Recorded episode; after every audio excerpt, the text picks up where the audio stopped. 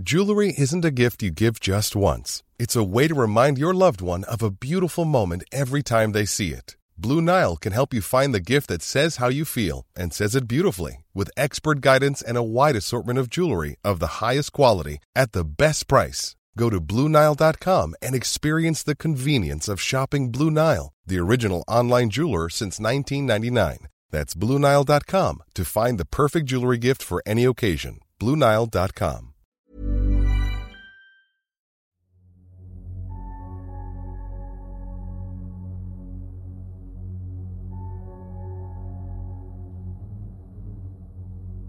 Bonsoir, je suis Hop et je vous souhaite la bienvenue dans l'épisode 0 du Rendez-vous de l'étrange. Le Rendez-vous de l'étrange, c'est un podcast mensuel et sa particularité, c'est qu'il est enregistré sur ma chaîne Twitch, twitch.tv slash je suis Hop. J'en profite d'ailleurs pour remercier tous ceux qui sont présents actuellement et qui participent à la création de cet épisode. Vous êtes extrêmement nombreux et ça me fait extrêmement plaisir. Euh, je peux pas tous vous citer, euh, mais je voudrais quand même remercier déjà euh, Luciol82 et Orikiti pour leur sub, ça me fait extrêmement plaisir.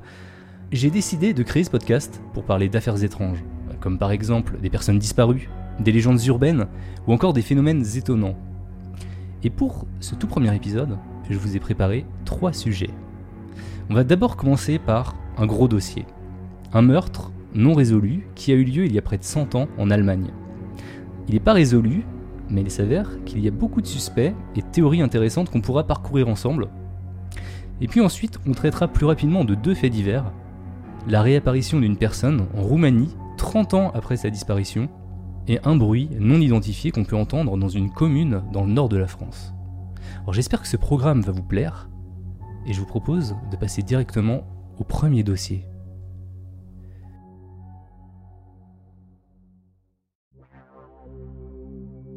Alors pour ce premier dossier, nous partons en Allemagne. Et nous revenons un petit peu en arrière, il y a près de 100 ans. Je voudrais déjà oui, commencer par m'excuser car j'ai jamais étudié l'allemand. hein. Ma prononciation risque d'être au mieux un peu bancale et au pire complètement risible. Euh, mais passez outre ce petit détail, l'histoire que je vais vous raconter devrait vous plaire. Car nous parlons d'un des meurtres les plus horribles et déroutants que l'Allemagne n'ait jamais connu et qui n'a malheureusement jamais été résolu je vais vous parler des meurtres de la ferme d'Interkefek. L'histoire s'est déroulée à Wedhofen dans la nuit du 31 mars 1922. Une famille de 5 membres ainsi qu'une domestique ont été brutalement assassinés. Dans les victimes, il y avait donc Andreas Gruber, 63 ans, le père, sa femme, Casilia Gruber, 72 ans, leur fille, Victoria Gabriel, 35 ans, elle avait deux enfants, Casilia, 7 ans, qui porte le même nom que sa grand-mère d'ailleurs. Euh, on va l'appeler Casilia Junior, ça va être euh, plus simple pour la suite. Et euh, le petit dernier, Joseph, 2 ans. Il y avait aussi la domestique de la famille, Maria Baumgartner, 44 ans. Alors on ne sait pas si le meurtre a été opéré par une ou plusieurs personnes, mais ce qu'on sait, c'est que là où les personnes qui ont fait ça ont ensuite vécu avec les six cadavres des victimes pendant trois jours et les corps n'ont été retrouvés que le 4 avril 1922. Bon déjà là on est dans l'ambiance. Victoria, la mère des deux enfants, avait un mari, Karl Gabriel, euh, qui a été tué au combat en France en 1914 pendant la Première Guerre mondiale. Maintenant que l'ambiance est posée, je vous propose qu'on entre dans le sujet en détaillant un peu plus le contexte des meurtres, euh, les enquêtes, la liste des suspects, et bien sûr euh, toutes les théories autour de cette affaire. On va commencer par parler de certaines choses étranges qui ont commencé à se produire à la ferme euh, un petit peu avant les meurtres.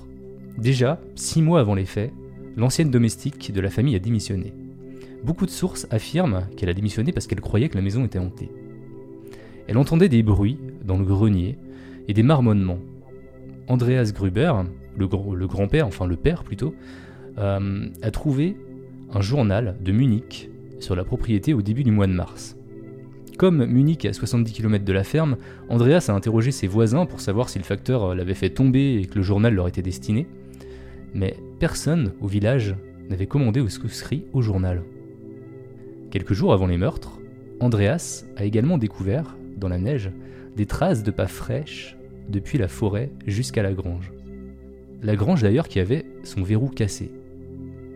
encore plus étrange, il n'a trouvé aucune empreinte de pas sortant de la grange. Une clé de la maison avait également disparu. Plus tard, euh, dans la nuit, la famille a entendu des pas dans le grenier, mais Andreas n'a trouvé personne lorsqu'il a fouillé la propriété.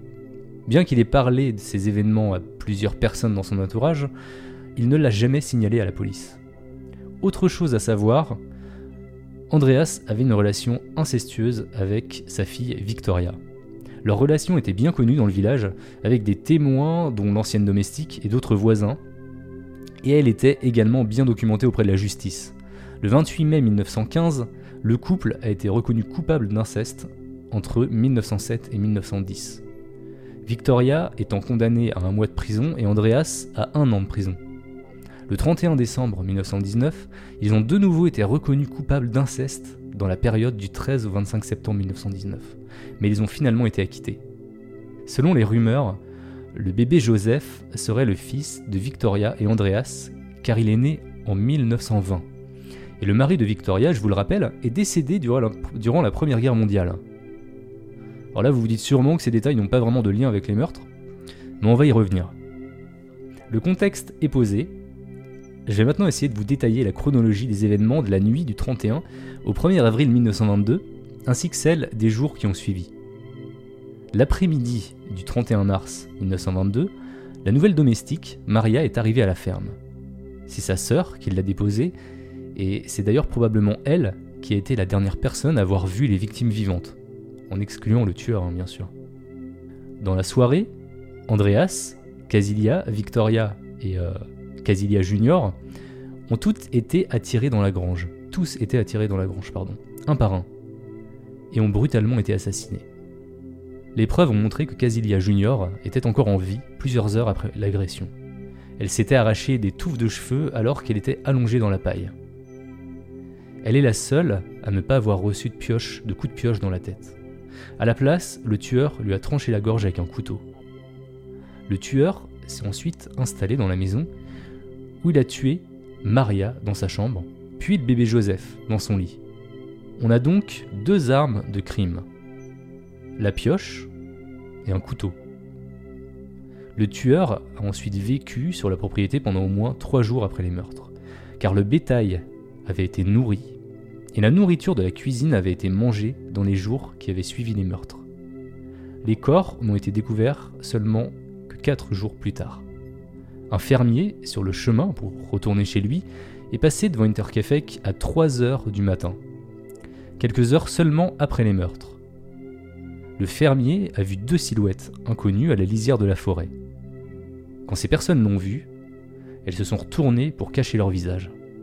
Le lendemain, le 1er avril, deux vendeurs à domicile sont arrivés sur la propriété dans l'espoir de vendre du café. Comme personne n'a répondu lorsqu'ils ont frappé à la porte et aux fenêtres, ils ont fait le tour de la maison, mais ils n'ont trouvé personne.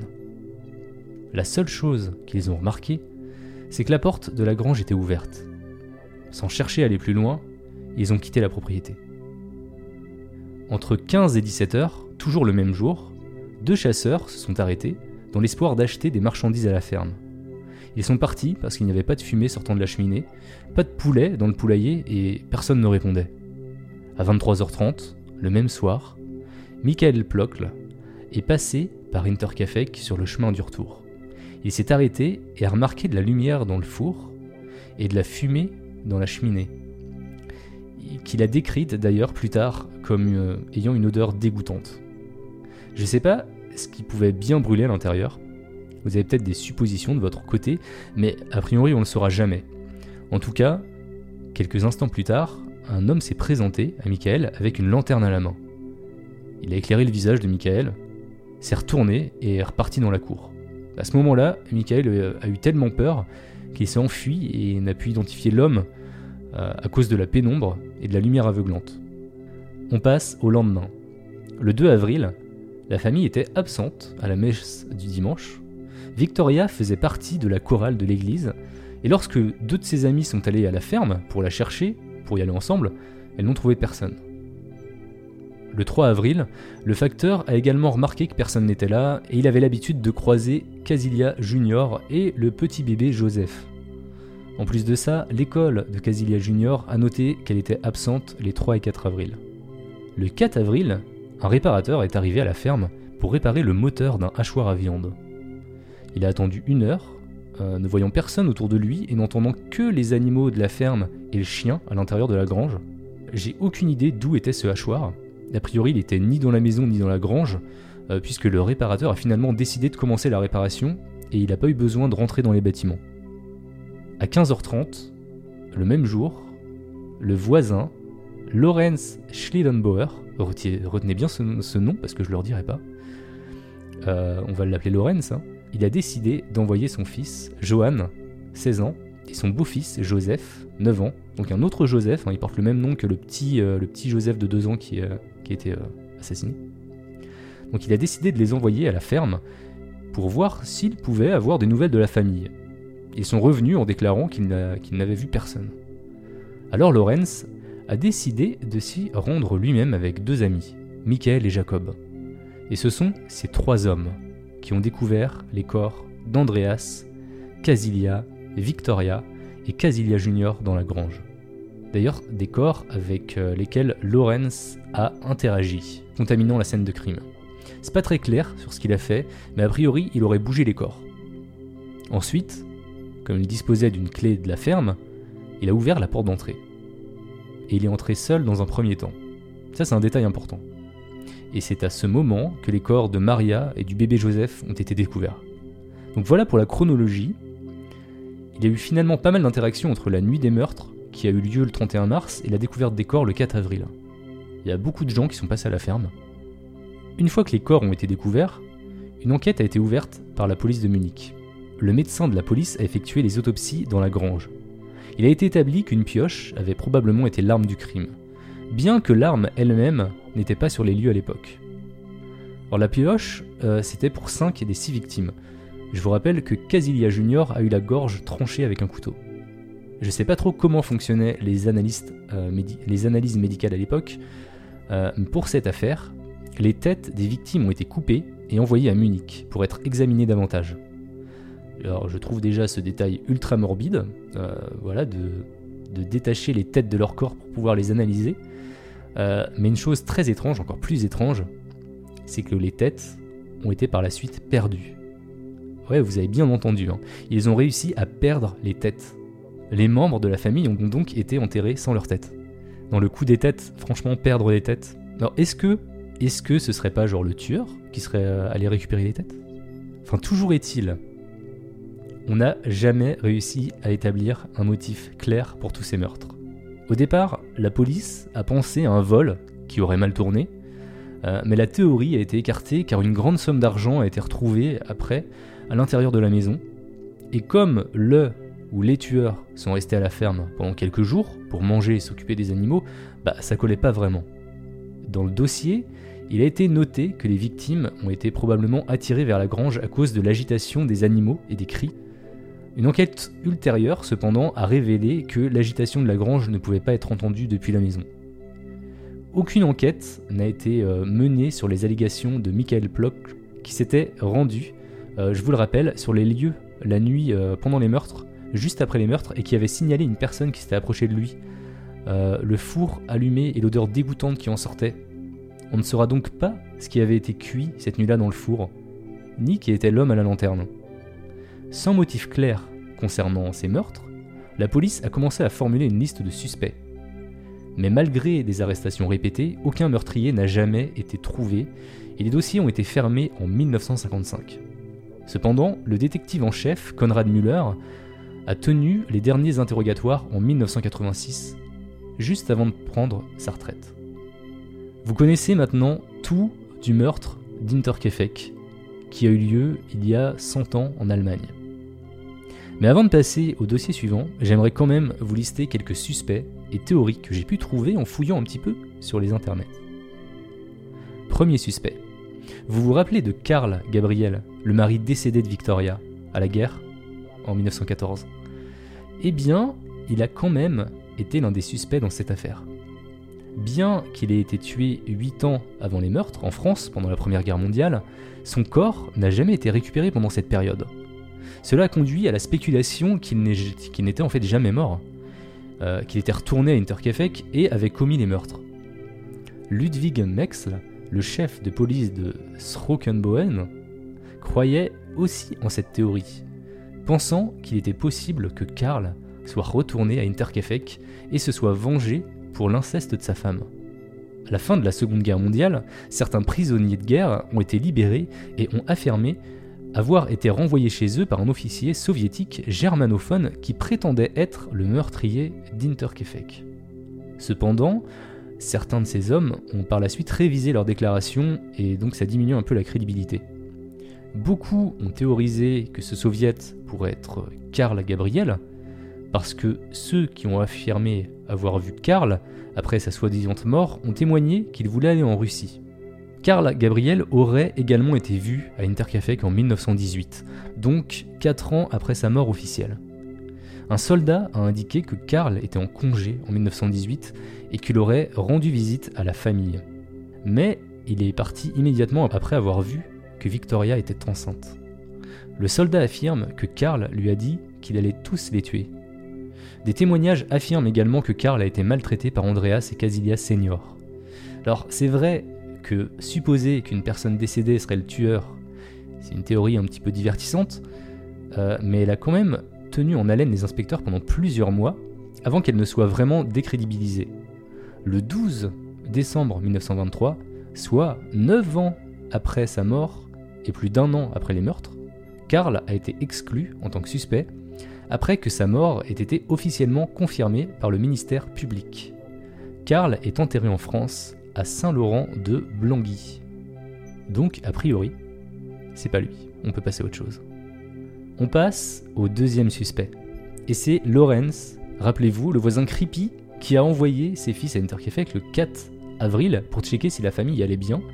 C'est aussi le même gars qui a touché au corps dans la grange. Il avait aussi la clé de la maison et aussi il est rentré seul dans cette maison. Lorenz, ça a été longtemps le suspect principal, et il reste à ce jour l'un des mieux placés pour être le coupable. Et là vous allez me dire, mais pourquoi ça? Pourquoi ça? Eh bien, euh, Lorenz a été soupçonné dès le début de l'enquête en raison de ses nombreuses actions suspectes après la découverte des corps. Comme je l'ai dit précédemment, Lorenz avait une clé de la porte d'entrée de la maison, qu'il a utilisé immédiatement après avoir découvert les quatre corps dans la grange. Lorenz est alors entré seul dans la maison, même si ses amis Michael et Jacob, euh, ils étaient pourtant avec lui à l'époque.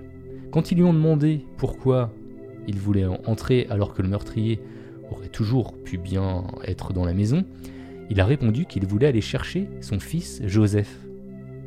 Alors cette réponse était vraiment bizarre, car effectivement, il a un beau-fils qui s'appelle Joseph, et il lui a demandé euh, d'aller vérifier la maison tout à l'heure, mais il était bien revenu avec son frère pour lui dire qu'il n'avait euh, bah, trouvé personne là-bas. Alors pourquoi est-ce qu'il chercherait son fils Joseph à ce moment-là? C'est là que ça devient intéressant. Il s'avère que Lawrence avait commencé une relation avec Victoria peu de temps après la mort de sa première femme en 1918. Et donc, il était potentiellement le père de Joseph qui était né en septembre 1919. Victoria avait d'ailleurs déclaré Lorenz comme le père de Joseph le lendemain de sa naissance. Lorenz n'a cependant pas reconnu l'enfant car il croyait qu'Andreas était le père parce que Victoria lui avait parlé de leur relation incestueuse. Deux jours plus tard, le 10 septembre 1919, Lorenz a quand même signalé l'inceste à la police et Andreas a été placé en garde à vue le 13 septembre 1919. Victoria a ensuite supplié Lorenz de démentir sa déclaration, ce qu'il a finalement fait le 25 septembre 1919. Et Andreas a été libéré peu de temps après. Lorenz alors reconnu Joseph comme son fils en 1920. Donc, ces informations peuvent expliquer la déclaration euh, de Lorenz à ses amis, et aussi pourquoi il avait une clé de la maison, Victoria aurait très bien pu lui en donner une. Après, c'est une supposition. On pourrait aussi supposer que la clé euh, qui a disparu quelques jours avant les meurtres, bah, c'était celle-ci. Mais c'est pas tout. On n'en a pas encore terminé avec Lorenz. Lorenz avait déjà violemment affronté Andreas au sujet de ses intentions d'épouser Victoria. C'est en tout cas une déclaration soutenue par Sophie Fuchs, une amie d'école de Casilia Junior, qui a déclaré que Casilia euh, Junior, du coup, lui avait dit que sa mère, Victoria, avait fui la ferme après une violente dispute. D'autres spéculations, selon lesquelles Lawrence serait le tueur, euh, découlaient de la possibilité que Victoria demandait un soutien financier pour le bébé Joseph. Car en 1921, Lawrence avait épousé une autre femme et n'était plus directement impliqué avec Victoria. Michael et Jacob, donc ces deux amis, ont également déclaré dans leur déclaration que Lawrence semblait imperturbable lorsqu'il a découvert le cadavre horriblement matraqué d'Andreas. Il convient également de noter que Victoria était l'unique propriétaire de la ferme. Casilia et Andreas lui ont cédé la propriété le 11 mars 1914. Et une théorie demeure que si Lawrence était le père du bébé Joseph, alors il serait le seul parent survivant et du coup ben, il hériterait de la ferme. Ce qui pourrait expliquer pourquoi les animaux de la ferme ont été nourris dans les jours qui ont suivi les meurtres. Les soupçons sont restés sur Lawrence pendant de nombreuses années après les meurtres, principalement en raison de son comportement ou ses commentaires étranges, qui indiquaient d'ailleurs qu'il avait des connaissances euh, sur certains détails que seul le tueur pouvait connaître. Par exemple, des dossiers euh, montrent qu'un enseignant local a repéré Lawrence sur le site de la ferme quelques années plus tard, en 1925. La ferme était d'ailleurs démolie à ce moment-là. Lorsque l'enseignant a demandé pourquoi il était là, Lawrence a déclaré que la tentative de l'agresseur d'enterrer les restes de la famille dans la grange avait été entravée parce que le sol était gelé. Cette déclaration a été considérée comme une preuve que Lawrence avait une connaissance intime des conditions du terrain au moment des meurtres. Cependant, faut quand même avouer euh, que Lawrence était un voisin, donc qui connaissait bien le coin et la nature locale. Il a donc peut-être fait une supposition éclairée sur l'état du terrain. Alors, il y a tellement de théories et de motifs potentiels suggérant pourquoi Lorenz pourrait être le tueur. L'inceste, sa haine envers Andreas, l'enfant Joseph, dont il était possiblement le père, les retombées avec Victoria, l'héritage de la ferme, les commentaires bizarres et ses comportements étranges. Ça en fait un très bon suspect. Hein il y a encore d'autres suspects euh, sur lesquels j'aimerais me pencher. Notamment les frères Schreier, Karl et Andreas. Alors, c'est pas Karl, l'ancien mari, euh, ni Andreas, le père qui a été assassiné. Euh, ce sont encore deux autres personnes. Hein. Je suis désolé, mais les Allemands, ils avaient pas trop, a priori, d'idées pour les noms à l'époque. et là, on est sur deux frères qui s'appellent Karl et Andreas. Donc, en 1971, on est déjà près de 50 ans après les faits une femme nommée Thérèse T. J'ai pas son nom de famille. Hein. Elle a déclaré qu'à l'âge de 12 ans, sa mère avait reçu la visite de la mère des deux meurtriers de la ferme Intercafec. Au cours de la conversation, les noms des deux hommes qui auraient commis le meurtre ont été mentionnés, les frères Karl et Andreas Schreier de Sattelberg. La déclaration de la femme était un peu confuse, car elle était vraiment jeune au moment des faits, mais elle avait encore les notes de sa mère, qui comprenait la phrase suivante. Andreas regrettait d'y avoir perdu son couteau. Bon, même si ces deux frères étaient reconnus pour être des personnes violentes, et même, euh, des personnes craintes, je trouve que ça fait un peu léger euh, pour accuser quelqu'un tout en sachant qu'une grande majorité des sources affirmaient que le couteau appartenait à Andreas Gruber lui-même. On va quand même continuer un petit peu euh, à explorer cette piste, parce qu'il y a quand même des choses intéressantes à se voir sur eux. À l'époque des meurtres, il travaillait dans la région en tant que bûcheron, et il passait tous les jours devant la ferme.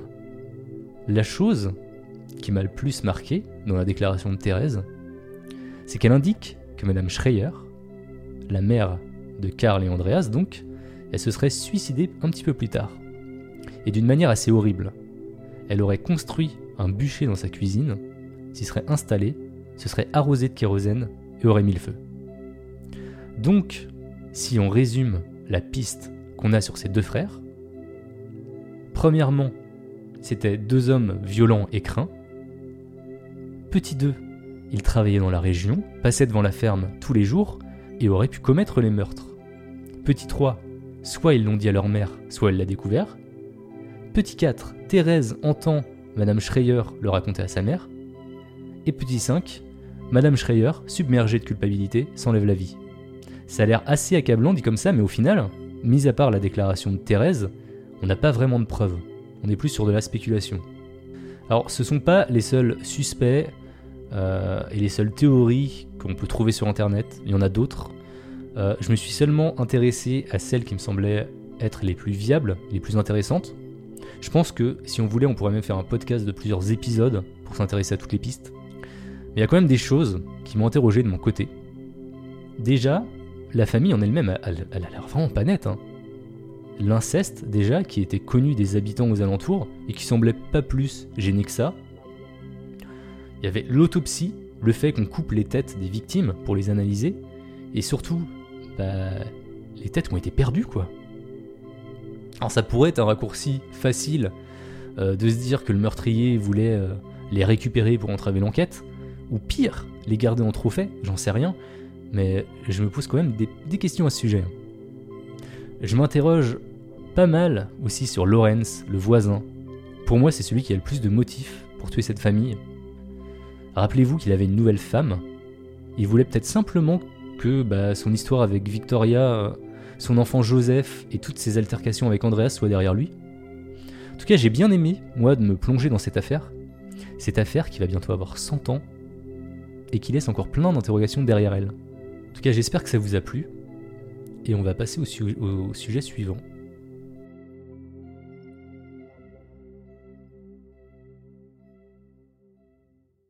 Alors, je sais pas euh, si vous avez déjà entendu parler des évaporés du Japon. Il y a de bonnes chances que oui, euh, mais si c'est pas le cas, je vais vous expliquer en quelques mots ce phénomène. Au Japon, la notion de honte et de déshonneur est très forte. Alors quand vous vivez quelque chose qui vous fait ressentir ce déshonneur, comme votre femme qui vous quitte par exemple, ou votre, votre employeur qui vous licencie, eh bien ça va pas du tout. Surtout qu'au Japon, la situation économique, elle est vraiment différente de la nôtre. Le taux de chômage est très faible, aux alentours de 1%. Et lorsque vous décrochez un emploi, vous le gardez, vous le gardez quasiment à vie. Alors si votre employeur vous annonce qu'il doit se séparer de vous, eh bien vous devez faire face à ce déshonneur. Et plutôt que d'y faire face, de nombreuses personnes préfèrent disparaître et ne jamais revenir. On les appelle les évaporés. Et ils sont plus de 100 000 chaque année à disparaître au Japon. La plupart errent dans les grandes villes et proposent leurs services. Ils travaillent clandestinement dans des chantiers ou alors pour les yakuza, la mafia japonaise. Ils n'ont plus vraiment de passé, plus vraiment d'identité. Si je vous parle des évaporés du Japon, c'est parce que je suis tombé sur un cas de disparition qui est arrivé il y a 30 ans en Roumanie et qui m'a fait un petit peu penser aux évaporés du Japon. Un homme qui décide de partir un beau matin. Sauf que ce cas a eu un rebondissement il y a peu. Je vais vous parler de Vasil Gorgos, un vendeur de bétail habitant en Roumanie rurale et qui au moment des faits, il y a 30 ans, avait 63 ans. En raison de la nature de sa profession, il effectuait souvent des voyages d'affaires dans différentes villes pour vendre son bétail, mais à chaque fois, il rentrait chez lui quelques jours plus tard. En 1991, M. Gorgos a décidé qu'il était temps pour lui de faire un autre voyage d'affaires. Il s'est acheté un billet de train, comme d'habitude, et a dit à sa femme et à ses enfants qu'il serait de retour dans quelques jours. Il n'est pas revenu. La famille a signalé sa disparition à la police, mais ça n'a jamais rien donné. Je n'ai pas eu de détails pour savoir s'il y, a vraiment eu une enquête à l'époque. Ils ont alors supposé que l'homme avait dû faire une mauvaise rencontre, et au bout de quelques années, ils ont organisé des funérailles. Puis plus rien. Plus rien jusqu'en août 2021. Un dimanche soir, une voiture s'arrête devant la maison familiale des Gorgos et dépose Vasile, qui aujourd'hui est âgé de 93 ans. Malheureusement, les voisins, qui ont été témoins de la scène, ont été trop choqués et ne se souviennent plus du numéro de la plaque de la voiture, ni de l'apparence du conducteur. En tout cas, Vasile est la seule personne qui est descendue de la voiture ce soir-là. Le conducteur n'a pas bougé. Fait plutôt curieux, l'homme portait a priori sur lui le même pantalon qu'il portait le jour de sa disparition, et dans ses poches, la famille a retrouvé non seulement sa carte d'identité, mais aussi le billet de train qu'il avait acheté il y a 30 ans. A priori, l'homme avait encore fière allure et semblait plutôt être en bonne santé. Ce qui veut dire qu'on s'est bien occupé de lui pendant toutes ces années. Les seuls problèmes euh, qu'il a semblent être de nature neurologique. Plus précisément, Vasile se souvient de sa famille, mais ignore tout de ses 30 dernières années. Lorsque des journalistes et sa famille lui ont demandé où il était pendant toutes ces années, il a simplement répondu J'étais chez moi. Alors ça, c'est l'histoire qu'on pouvait lire dans les premiers articles suivant son retour, les premiers articles qui sont parus. Alors en lisant cet article, euh, j'ai théorisé un petit peu. Moi, je me suis dit peut-être que Vasile, il est parti intentionnellement pour vivre une nouvelle vie, puis il a décidé de revenir parce qu'il avait besoin de sa famille pour qu'elle s'occupe de lui. Il a maintenant 93 ans, il doit commencer à sentir la fin arriver. Donc ça se trouve, il a trouvé euh, une autre compagne, mais elle est décédée, donc il a décidé de revenir. Moi, je pensais un truc comme ça. Sauf que j'ai continué à chercher un petit peu dans les entrailles d'Internet et de Reddit, et ma théorie est tombée à l'eau. J'ai trouvé d'autres articles, et d'abord, il n'est plus mentionné qu'il portait les mêmes vêtements que le jour de sa disparition. Et concernant le, le ticket de train trouvé dans sa poche, il est daté du 22 08 2021. Donc 22 août 2021. Ils ont réussi à obtenir des images de vidéosurveillance du jour où il est arrivé à la gare. Il semblait désorienté et il a mis 3h30 euh, pour euh, se rendre du quai à la sortie. Un jeune homme a essayé de l'aider à monter dans un taxi mais le chauffeur n'a même pas voulu le prendre. Un autre jeune homme et ses amis passaient en voiture et euh, voyant ça, ils se sont sentis mal pour le vieil homme et ont proposé de le ramener. Le vieil homme était désorienté et ne savait pas où il voulait aller. Mais le jeune homme euh, qui avait essayé de l'aider avec le taxi plus tôt leur a dit qu'il voulait aller à Buochi, qui est le nom d'une commune composée de 5 villages, et le village en lui-même qui est le siège de la commune. Quand ils sont arrivés à Buochi, ils ne se souvenaient pas où il habitait, et les directions euh, qu'il a essayé de leur donner n'étaient pas utiles, alors ils sont allés dans un autre village où personne ne l'a reconnu. Le vieil homme a dit qu'il vivait à Buocel, mais euh, le jeune homme ne connaissait pas du tout le village, donc ils sont retournés à Buochi, où heureusement, lorsqu'ils se sont arrêtés dans, un bar, un patron a reconnu le vieil homme. Du coup, le patron les a guidés jusqu'à Buocel. Ils l'ont déposé euh, devant une maison que le vieil homme a identifiée comme sa maison. Il a commencé à frapper à la porte et à crier Vasile, c'est ton père, lève-toi et laisse-moi entrer. À ce stade, les jeunes hommes sont partis. Euh, la maison n'était cependant pas sa maison, mais celle d'un voisin. Les voisins ont fini par comprendre qui il était et l'ont amené à la bonne maison. Il a mentionné à sa famille à un moment donné qu'il vivait dans un endroit avec environ 12 autres personnes et qu'il travaillait pour quelqu'un depuis longtemps, mais que la personne ne voulait pas les payer, alors tout le monde est parti. Lorsqu'on lui a demandé où cela s'était passé, le, vieil homme n'arrêtait pas de dire ici, à Buochi, mais ne voulait pas dire euh, en quoi consistait exactement son travail. Dans ses antécédents professionnels, le dernier emploi est celui qu'il a occupé en 1991. La famille travaille toujours avec les autorités pour essayer de rassembler plus d'informations. Ils essaient également de chercher ses antécédents professionnels afin qu'il puisse bénéficier de soins de santé et d'obtenir de l'aide dont il a besoin. Sa belle-fille mentionne qu'il ne dort pas la nuit et qu'il a bloqué la porte de sa chambre avec une table pour qu'il ne puisse pas entrer il a essayé de sauter par la fenêtre. Donc voilà, euh, les dernières infos que j'ai datent d'il y a quelques mois et depuis il n'y a plus grand chose sur les internets, euh, j'ai pas trouvé d'update. Est-ce que l'homme est parti intentionnellement pour vivre une autre vie?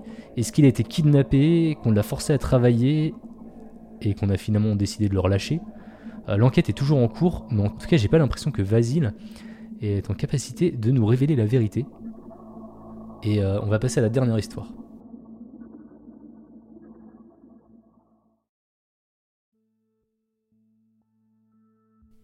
Ça va être assez rapide, euh, parce qu'on est sur un fait divers assez mystérieux. Et donc, comme je vous l'ai dit, on retourne en France. Hier soir, je suis tombé sur un article de La Voix du Nord qui parle d'un bruit étrange qu'on peut entendre dans la ville de Wizerne, dans le Pas-de-Calais. L'article s'appelle Wizerne, ce mystérieux bruit strident qui inquiète les habitants jour et nuit. Je vous en lis un extrait. Si les bruits non identifiés demeurent un mystère pour la science, ils le sont encore plus pour les habitants de Wizerne, Confronté au phénomène depuis la fin du mois d'octobre, un bruit strident se balade dans les airs de jour comme de nuit. Un bruit non identifié qui peut durer entre 40 secondes et une demi-heure. Les habitants concernés n'ont pas le sentiment de se plaindre pour rien. La sirène se fraye un passage dans l'air à n'importe quelle heure du jour ou de la nuit. Quand on est dehors, on n'arrive pas à savoir d'où vient le bruit, indique Morissette, Bécu et son ami Roger. Voilà 10 ans que le couple vit dans la zone concernée, 52 ans pour leur voisin Serge Dubois, une vingtaine d'années pour Franck Poli, et pour tous, c'est la première fois qu'ils sont confrontés à un tel phénomène. Les habitants ont longtemps fixé leurs interrogations sur l'antenne 5G, euh, montée le 29 octobre dernier. Ça correspond exactement avec le début des nuisances, signale Sandrine Lalo, une habitante. Mais les soupçons des riverains ont vite été balayés. Nicolas Fiolet, un astrophysicien et directeur du planétarium euh, de la coupole d'Elfo, émettait euh, déjà des doutes sur la responsabilité de l'antenne relais. La fréquence 5G de 3,5 GHz est bien au-delà euh, de ce que peut percevoir l'oreille. Ce sont des ondes de très haute fréquence par rapport à ce qui est audible par l'oreille. Donc la piste 5G s'éloigne donc d'autant que selon Orange, propriétaire de l'antenne relais, cette dernière n'émet aucun signal. Elle n'est pas encore mise en service, donc par acquis de conscience, ils ont envoyé un technicien, il a vérifié les installations et n'a rien trouvé d'anormal. Donc, a priori, pour le moment, ils n'ont aucune piste sur la nature de ce bruit ou de ce qui pourrait le générer. Et moi, j'ai voulu aller un petit peu plus loin que l'article et entendre ce bruit. Et j'ai trouvé un reportage sur Europe 1 euh, que je vais vous passer, ça dure euh, une minute, si je dis pas de bêtises, à peine arrivé dans le quartier, je perçois moi aussi ce sifflement strident qui, euh, plusieurs fois par jour, agresse les oreilles de Morissette et de ses voisins. Il y a peut-être 5-10 minutes que ça a commencé. On ne sait pas le temps que ça va durer. Et ça s'en va, là. Voilà, c'est terminé. Mais ça va recommencer. Ce sifflement, Morissette l'a enregistré à de nombreuses reprises depuis le mois de novembre. Il n'y a pas de bruit amplifié, c'est vraiment ce son. Et vous avez vu, on ne sait pas vraiment dire de quel côté vient le bruit. Vous pouvez penser qu'il arrive de ce côté-là, et quand nous on est dehors, on a l'impression que le bruit tourne autour de nous. Impossible de s'y habituer, même fenêtre fermée. Ça peut durer 30 secondes, comme vous l'avez entendu, ça peut durer une demi-heure, c'est le jour, la nuit, tout le temps en fait, ça tape sur les nerfs. Hein. Même avec les enfants, là c'est ma dernière, euh, on fait les devoirs, c'est oh, ça ressonne. Alors c'est ben, on arrête les devoirs et puis on reprend après. Et même le matin quand on se réveille, on a à peine réveillé, euh, on entend déjà le bruit. Donc après, même quand le bruit s'arrête, on apprend que le bruit est encore là. L'antenne 5G installée non loin de là semble a priori hors de cause, tout comme les entreprises du quartier. On a pensé au fil à haute tension, mais apparemment non, c'est pas ça non plus. Donc vraiment, on cherche vraiment d'où ça vient. Alors maintenant, les habitants espèrent une enquête sérieuse pour déterminer l'origine de cette pollution sonore et en être enfin débarrassés. Wizerne, Lionel Gougelot, Europe. Donc aucune piste pour le moment. Alors j'y reviendrai dans un prochain épisode si on trouve une résolution à ce bruit mystérieux qui hante les habitants de Wizerne. Un bruit mystérieux, mais euh, surtout vraiment pas agréable à l'oreille. Hein. Je sais pas ce que vous en pensez. Euh, moi j'espère en tout cas qu'ils s'en débarrasseront rapidement.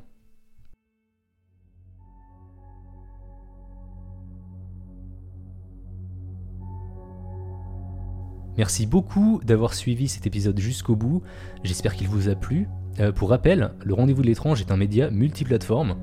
Il est enregistré sur ma chaîne Twitch il est disponible 24 heures plus tard en audio sur toutes les plateformes de podcast et en vidéo sur la chaîne YouTube d'avant d'aller dormir. Donc n'hésitez pas à me suivre sur Twitch si vous voulez assister au prochain épisode ou à mes autres lives. On prend le goûter ensemble tous les mardis à 16h et euh, je joue à des jeux euh, vidéo d'horreur tous les vendredis soirs. Si vous souhaitez savoir euh, quand sera la date de live du prochain rendez-vous de l'étrange, elle se trouve dans les descriptions des épisodes. En parlant de Twitch, euh, j'en profite pour remercier tous ceux qui ont sub ce soir sur ma chaîne. Il y a Luciole82, Orikiti, Petit Tabouret du 56, Lily Amit, le roi du sel, Clégo. C'était assez fou, euh, il y a eu beaucoup de subs offerts, on a eu un train de la hype, on a aussi Oxy Renard qui a envoyé des beats, euh, donc c'était vraiment fou. Merci à vous, un grand merci à vous. Euh, mine de rien, euh, je fais tous mes podcasts sur mon temps perso et, c'est ce genre de dons qui vont m'aider petit à petit à avoir plus de temps pour continuer mes projets, à les pérenniser et vous en proposer d'autres. Euh, N'hésitez pas à acheter une oreille d'ailleurs à mes autres productions comme Avant d'aller dormir, que je fais avec Indigo, Minimali ou encore deuxième chapitre. Tous les liens sont dans la description de l'épisode. Je compte également sur vous si euh, vous souhaitez m'aider à améliorer la visibilité du podcast en laissant des super notes et des gentils commentaires sur vos applis préférées de podcast, comme Apple Podcast ou Podcast Addict. Ça aussi, ça aide énormément. Et le meilleur pour la fin, je voudrais remercier Indigo, en plus d'être un compositeur d'exception pour avant d'aller dormir. Il me laisse utiliser ses musiques pour le rendez-vous de l'étrange, et ça c'est pas rien. Sur ce, je vous dis à dans un mois pour le prochain épisode du rendez-vous de l'étrange. A bientôt.